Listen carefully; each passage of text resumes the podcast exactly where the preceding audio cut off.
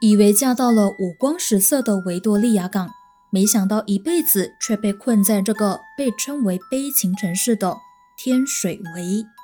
二零零四年，香港一名男子报警说，老婆杀死了自己两名孩子，要求警方和消防员立马赶到案发现场。当警方到达事发现场时，一阵浓浓的血腥味随即扑鼻而来。离奇的是，报案的男子昏迷在房间内，但那位被他只杀了两名孩子的老婆却全身赤裸地躺在客厅的一滩血泊中，没了呼吸。悬人、悬事、悬疑馆。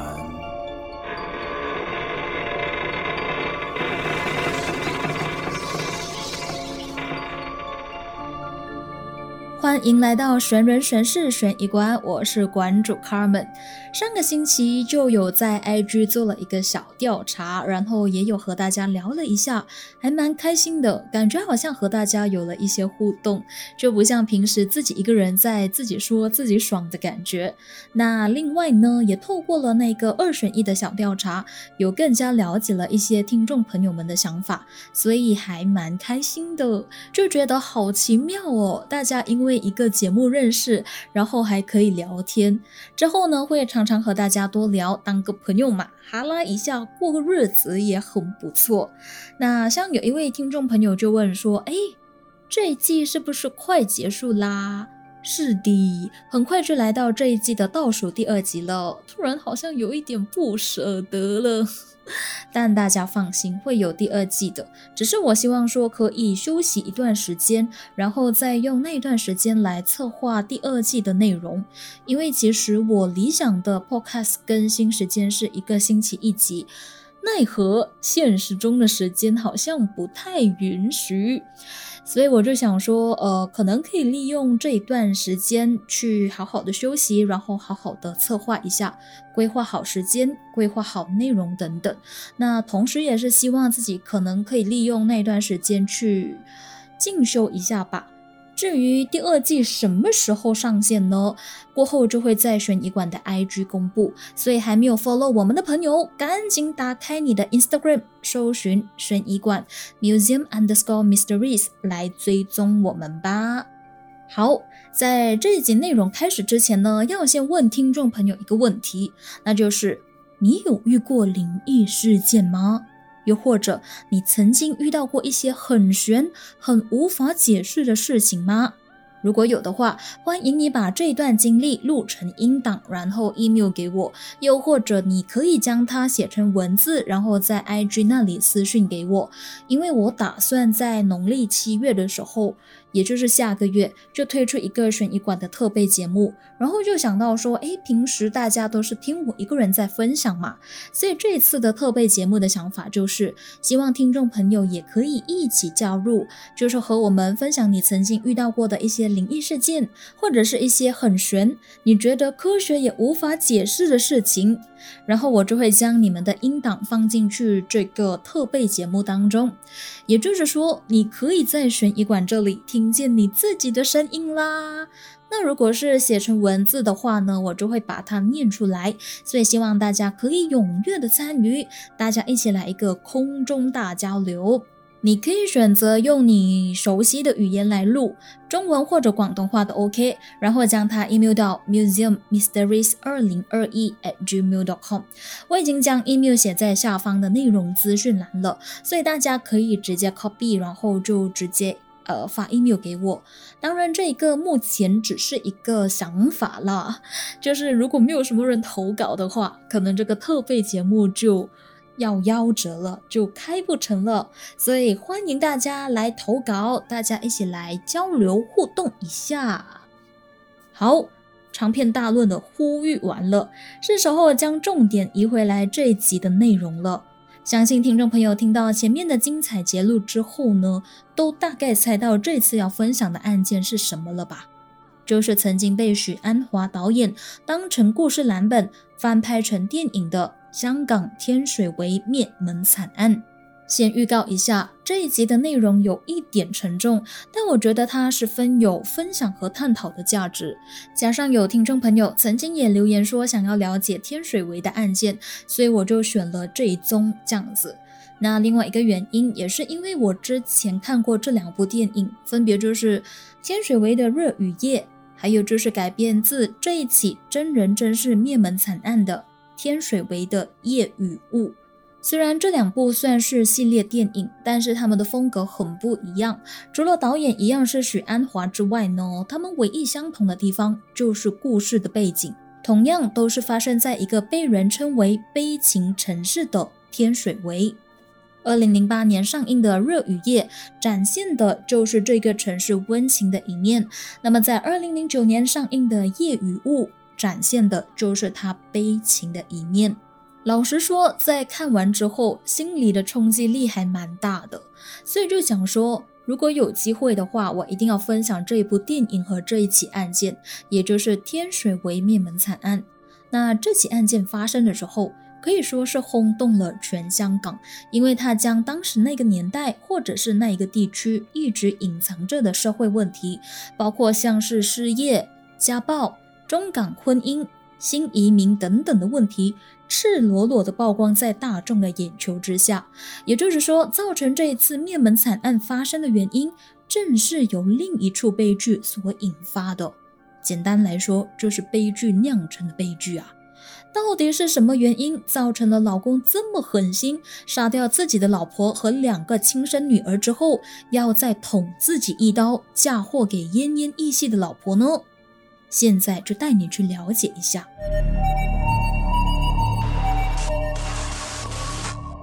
香港天水围灭门惨案，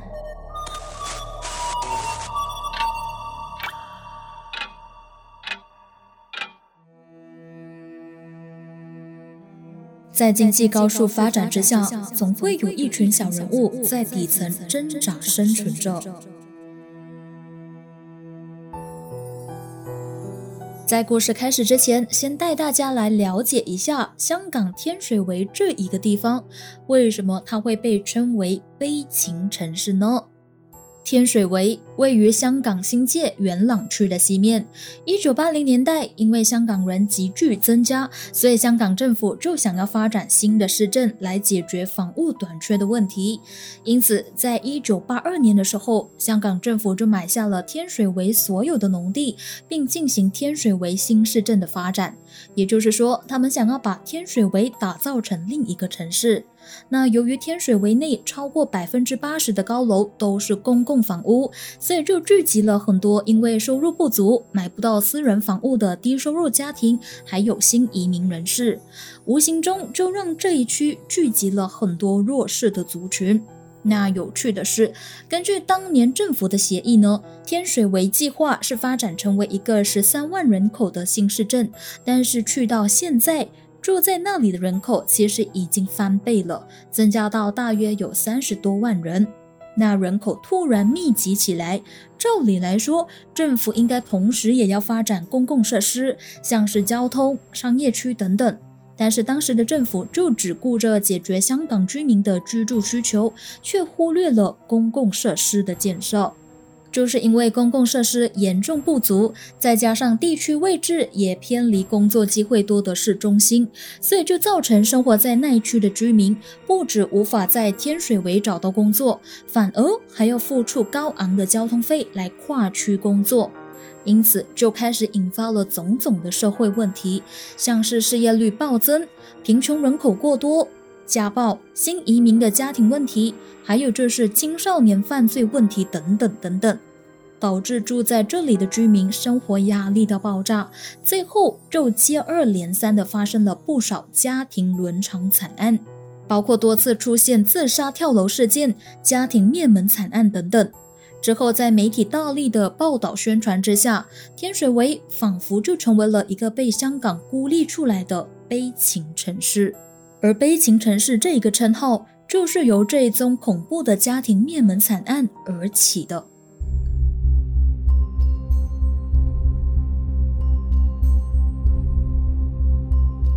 二零零四年四月十一号的晚上七点多，香港警方接到一名名叫李柏森的男子的报案电话，他就告诉警方说，他的老婆金淑英杀死了两名女儿。电话里头的他思绪十分的清晰，不仅告诉警方他姓什么、住家的地址在哪里、哪个单位，还告诉警方说他的家大门并没有上锁，可是防盗链却扣上了，仿佛这是在提醒着警方记得要带工具到现场去解锁。警方在接到投报之后呢，就立马和消防员赶到案发现场，也就是位于天水围天恒村的恒运楼。当他们抵达案发单位的时候呢，发现铁宅大门真的如报案者所说的那样，并没有上锁，但是大门的防盗链却被扣上了，只留下一条门缝。顿时，阵阵的血腥味从门缝中扑鼻而来。当消防员破门而入时，警方和在场的人士都被当下的情景给吓傻眼了。现场血迹斑斑，整间屋子就好像被灌满血的血池一样。脸部被砍到变形惨死的老婆金淑英，全身几乎赤裸，只穿着一条内裤和一双雪白色的袜子，而一名女儿躺在客厅的血泊之中，而另一名女儿则躺在窗旁，身上也有不少的刀伤。三个人当时已经气绝身亡。就在这时，在场的警方和消防人员听到了房内传来了一把微弱的呻吟声，他就是那位打电话来报案的老公李博森。身受重伤的他，腹部满是鲜血，留下了一道由左向右剖开的刀伤，肠子还因此流了出来，但是依然还有气息。警方于是就将身受重伤的老公阿森送院抢救，奈何当时的他呢已经陷入了半昏迷的状态，所以一直无法向他录取口供。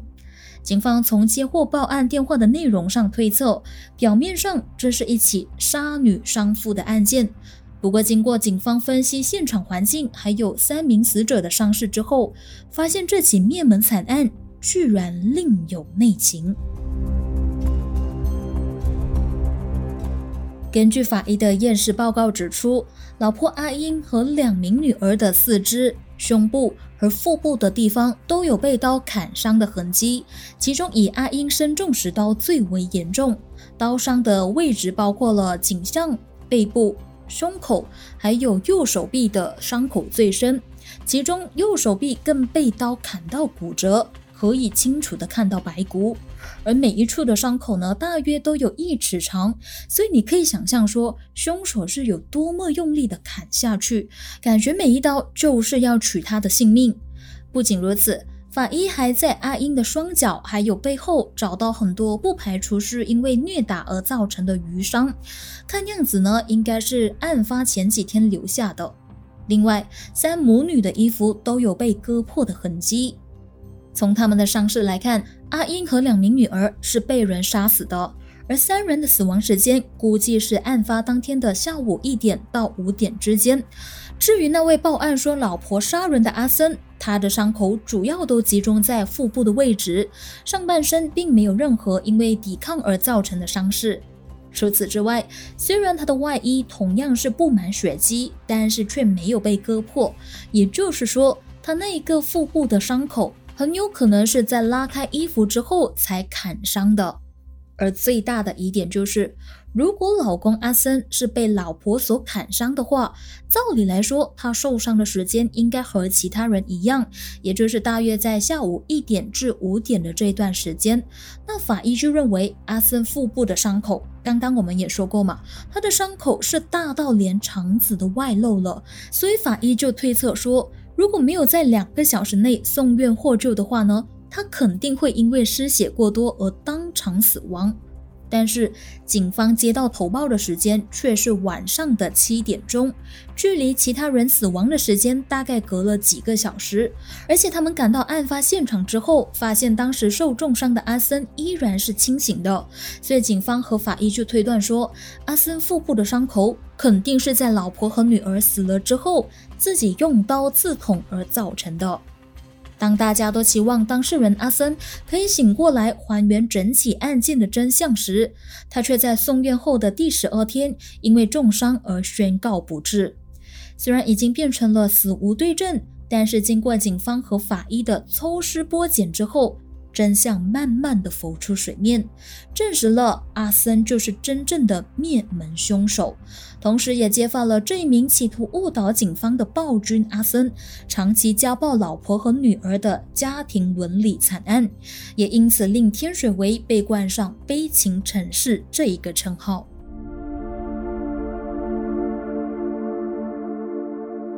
究竟是什么原因造成老公阿森这么狠心，要杀掉自己的老婆和两名亲生女儿呢？这一切都要从一九九七年开始说起。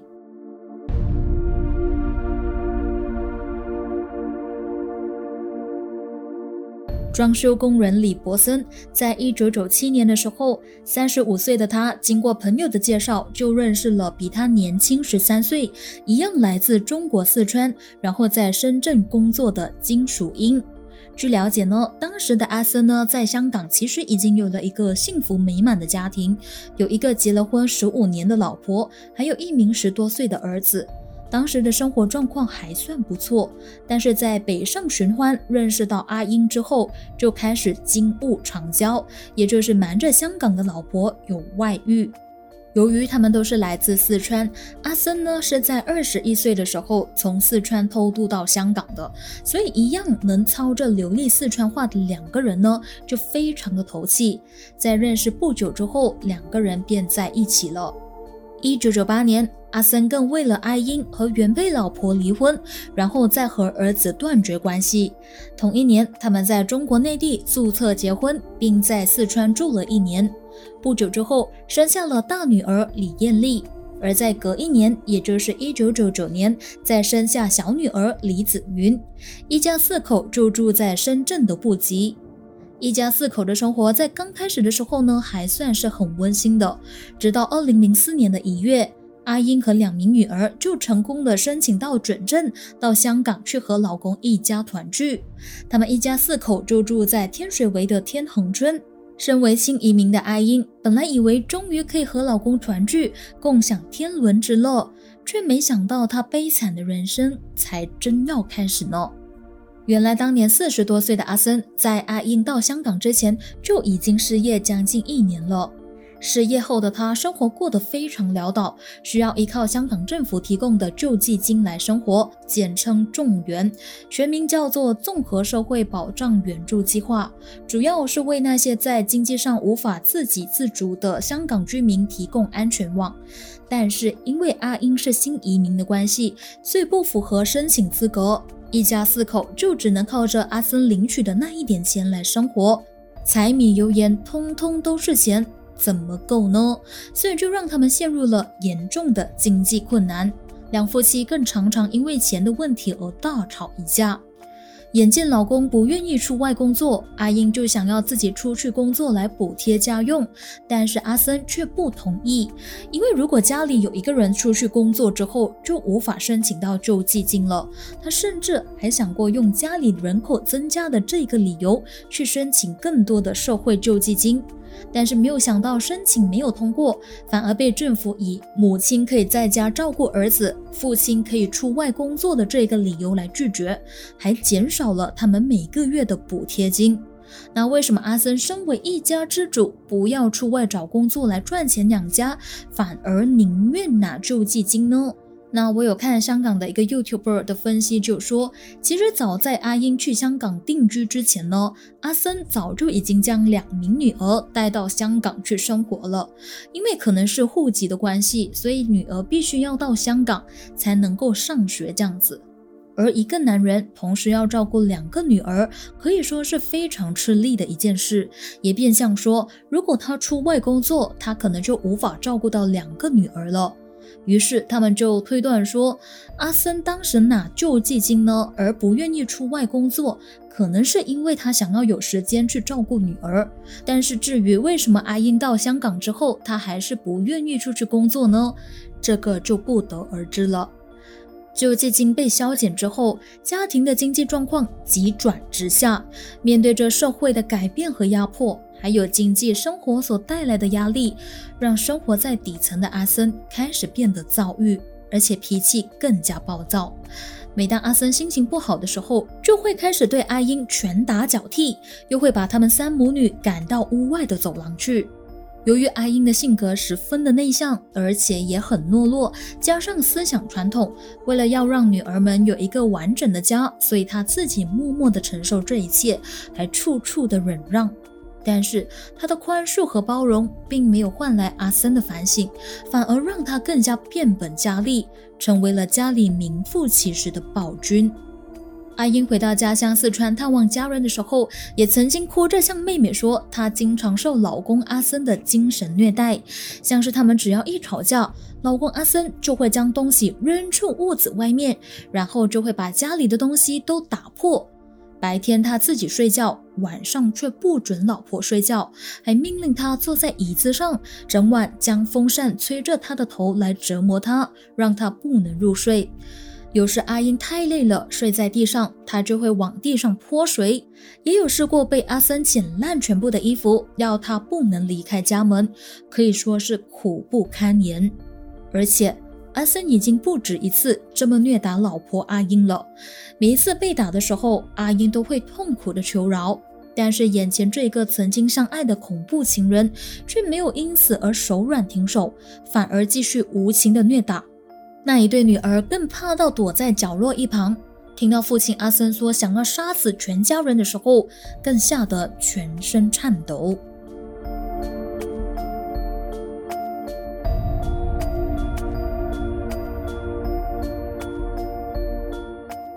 几乎常常遭到老公毒打的三母女，变成了走廊的常客。因为每一次被虐打之后，阿森就会将他们三母女赶出家门。邻居看到他们躲在走廊哭泣，于是就建议阿英向外寻求帮助。最后在区议员的协助之下，转介到社会福利社。阿英被安排入住庇护中心，不再活在老公的魔掌之下。不过，心软的阿英每次都会因为阿森带有忏悔的几句甜言蜜语，像是“我会改的，我不会再动手打你，我会重新做人”等等。就被哄回家了。正所谓江山易改，本性难移。阿森表面上像是决心要改过，但是实际上他的心却打着另一个恐怖的算盘。占有欲非常强的他，怀疑老婆对他不忠，给他戴绿帽。他还不经意地向邻居们透露：“我怎样都会先把老婆给哄回来，然后对她好。”买很多很多的鱼、虾、螃蟹等等的好料给他吃，吃足一个月，把他养肥后才来杀掉。之后更像发了狂似的补充道：“等我，我会干一番震惊全香港人民的大事。我怕什么？我什么都不怕，我也不想死。但是如果要死的话，就全家一起死，一个都不能少。”让邻居听了之后。都不自觉地感到毛骨悚然，甚至不寒而栗。就这样，心软的阿英又回到了让她受尽痛苦的人间地狱。刚开始的时候，阿森的确有像他透露给邻居那番言语那样对阿英很好，但是不久之后，他的坏脾气又在发作了，不但虐打阿英，还暴打两个女儿，还发疯似的大喊：“如果你们不听话，我就杀完你们！”这一次，阿英不再心软了，因为她怀疑老公曾经非礼两个女儿，所以她已经忍无可忍了。为了两个女儿的安全，她终于下定决心要离婚，逃离这一个恐怖情人的魔掌。她还曾经告诉妹妹说，她想要离婚，并且打算把两个女儿带回深圳，而她自己就会留在香港找工作。二零零四年四月九号，阿英又再一次的被老公毒打。受伤的她又再一次的跑到庇护中心去暂时避难，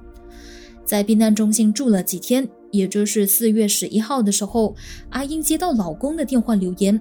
老公在电话的另一边恐吓她说：“如果你再不回来，以后就再也见不到两位女儿了。”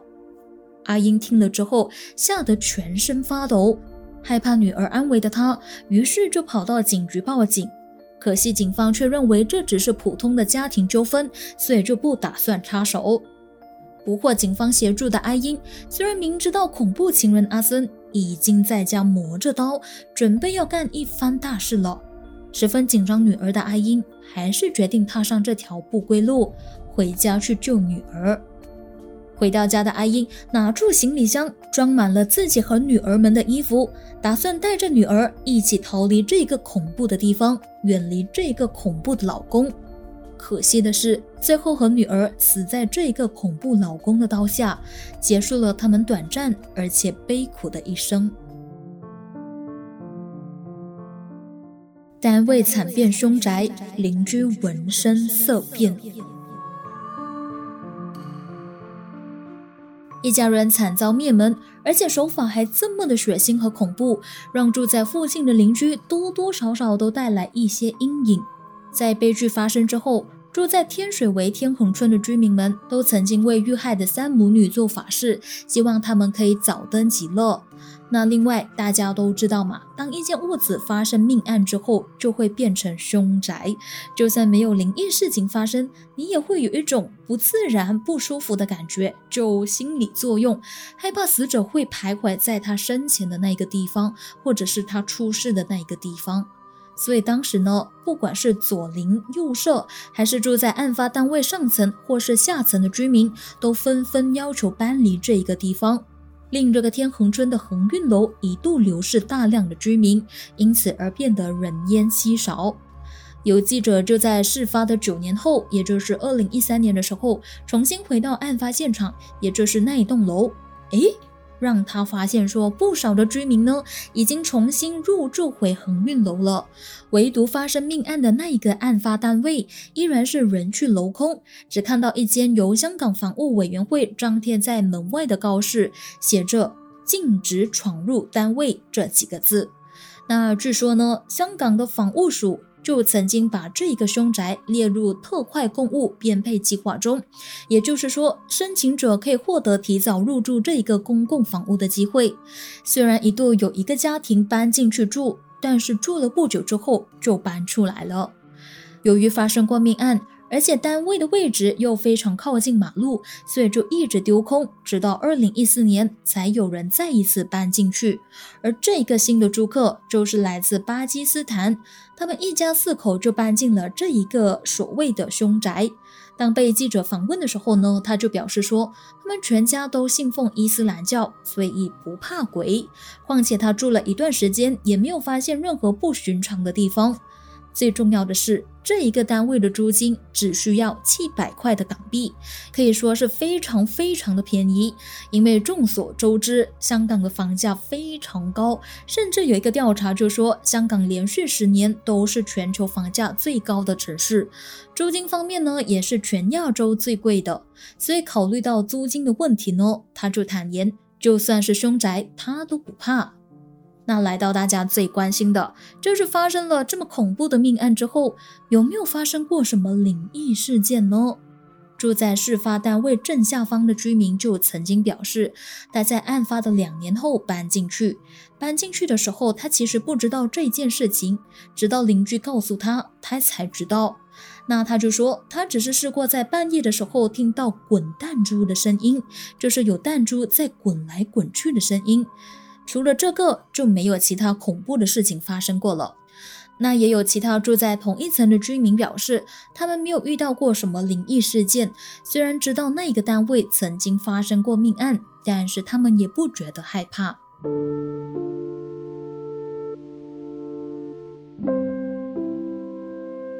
这起灭门惨案发生之后，引起了不少香港民众高度关注家暴这一个问题。在案发之后的十年，也有妇女团回到事发地点去悼念死者阿英，还有她的一对女儿。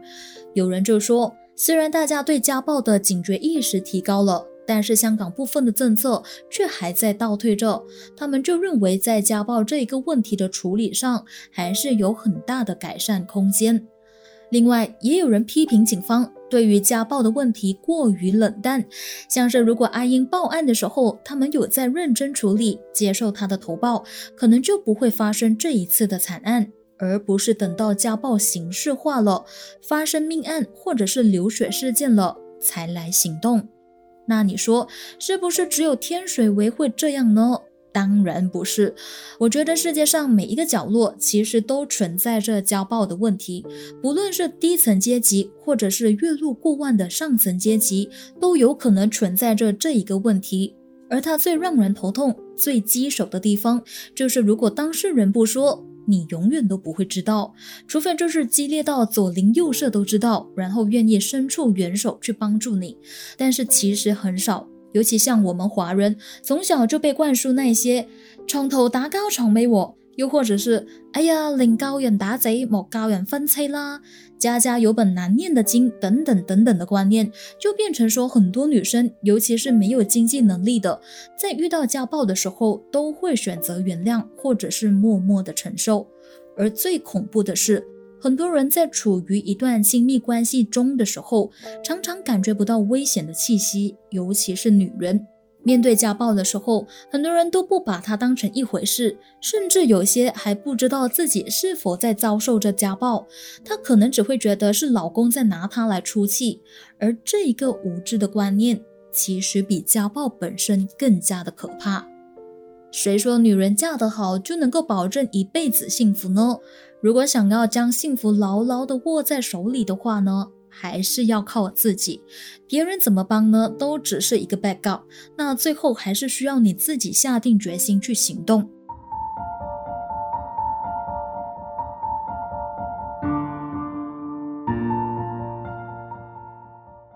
这起案件也曾经被许鞍华导演翻拍成电影《天水围的夜与雾》，由任达华、张静初主演，并在二零零九年的时候上映。前面我们也稍微有提到过。那我是在看了这部电影之后呢，才知道有这起案件的，然后也透过这个案件了解到天水围这一个地方。了解许鞍华导演的朋友，应该都会知道他最拿手的就是拿电影来呈现香港社会的现象，而且他擅长用人来说故事。尤其是女人，所以像这一部电影中呢，大家可以看到，他其实都是在用故事人物来对这个社会问题做出一连串的控诉，包括像是家庭暴力、中港婚姻存在的阶级问题，还有相关部门在处理案件时的敷衍态度等等，还蛮引人深思的。另外一点蛮值得和大家分享的就是，我在收集资料的过程就找到了一篇题目为。从天水围的夜与雾这部电影中看天水围基层男性的无奈，为什么值得分享呢？因为我觉得它提供了另外一个比较少人会注意到，又或者会去关心的一个角度去看这一件事情。里面就有说到。通常家暴事件发生的时候呢，我们通常都会比较倾向于同情女生的处境和遭遇。当然，在电影里面也是，反而对于男主角，大多数的人都会以神经病或者是没有人性等等的负面评语来作为批评。最后更倾向于认为这个惨剧是由阿森的个人负面性格或者精神失常的问题而造成的。简单来说，就是他自讨苦吃。反而很少人会去理解为什么他会变成这样，他正面对着什么环境，他的背景是怎样，等等等等的问题。阿森这一个人很有可能就代表着一群住在天水围的基层男性，他们正在面对社会上不同处境的改变和压迫。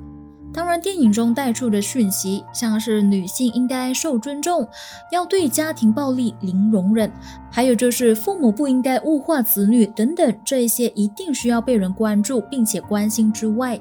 有没有人想过，其实这一群生活在基层的男人也需要更多的理解和关怀呢？是不是多了一些开导和牵引，就能够减少这一类悲剧的发生呢？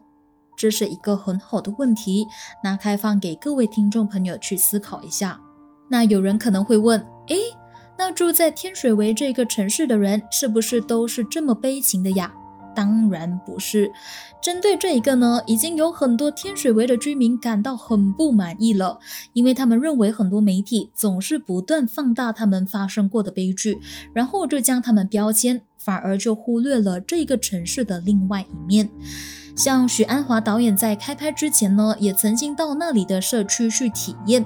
才发现现实生活在那里的人其实并不是那么的悲情，所以就有了先上映的《天水围的热雨夜》这一部描述一般低层阶级的小人物如何在平静中化解困苦的温情电影。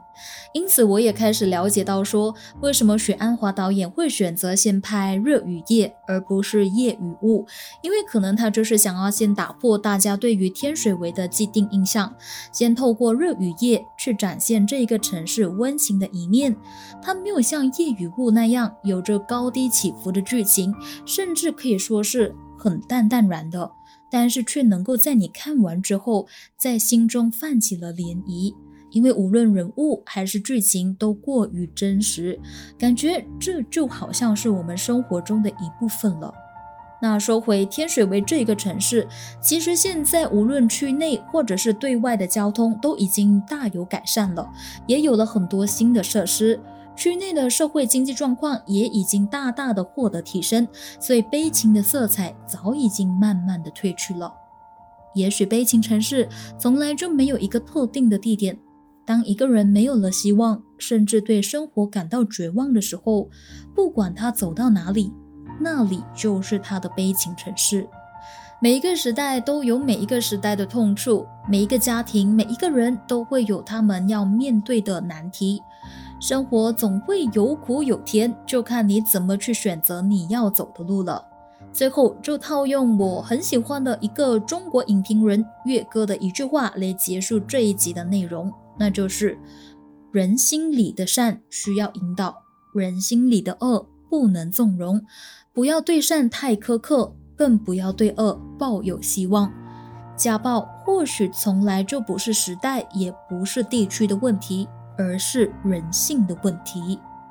好了，今天的案子就分享到这里。有什么心得或者是建议，想要和听众朋友们或者馆主我分享的，都欢迎你到我们的 IG 去留言或者私讯我。谢谢大家莅临悬疑馆，我们下集再见。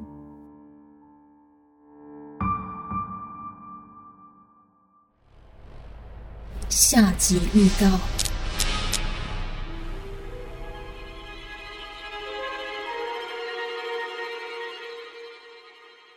说起他的名字，大家第一时间就会想起赌场、主题乐园、演唱会、天气冷冷的等等的关键词。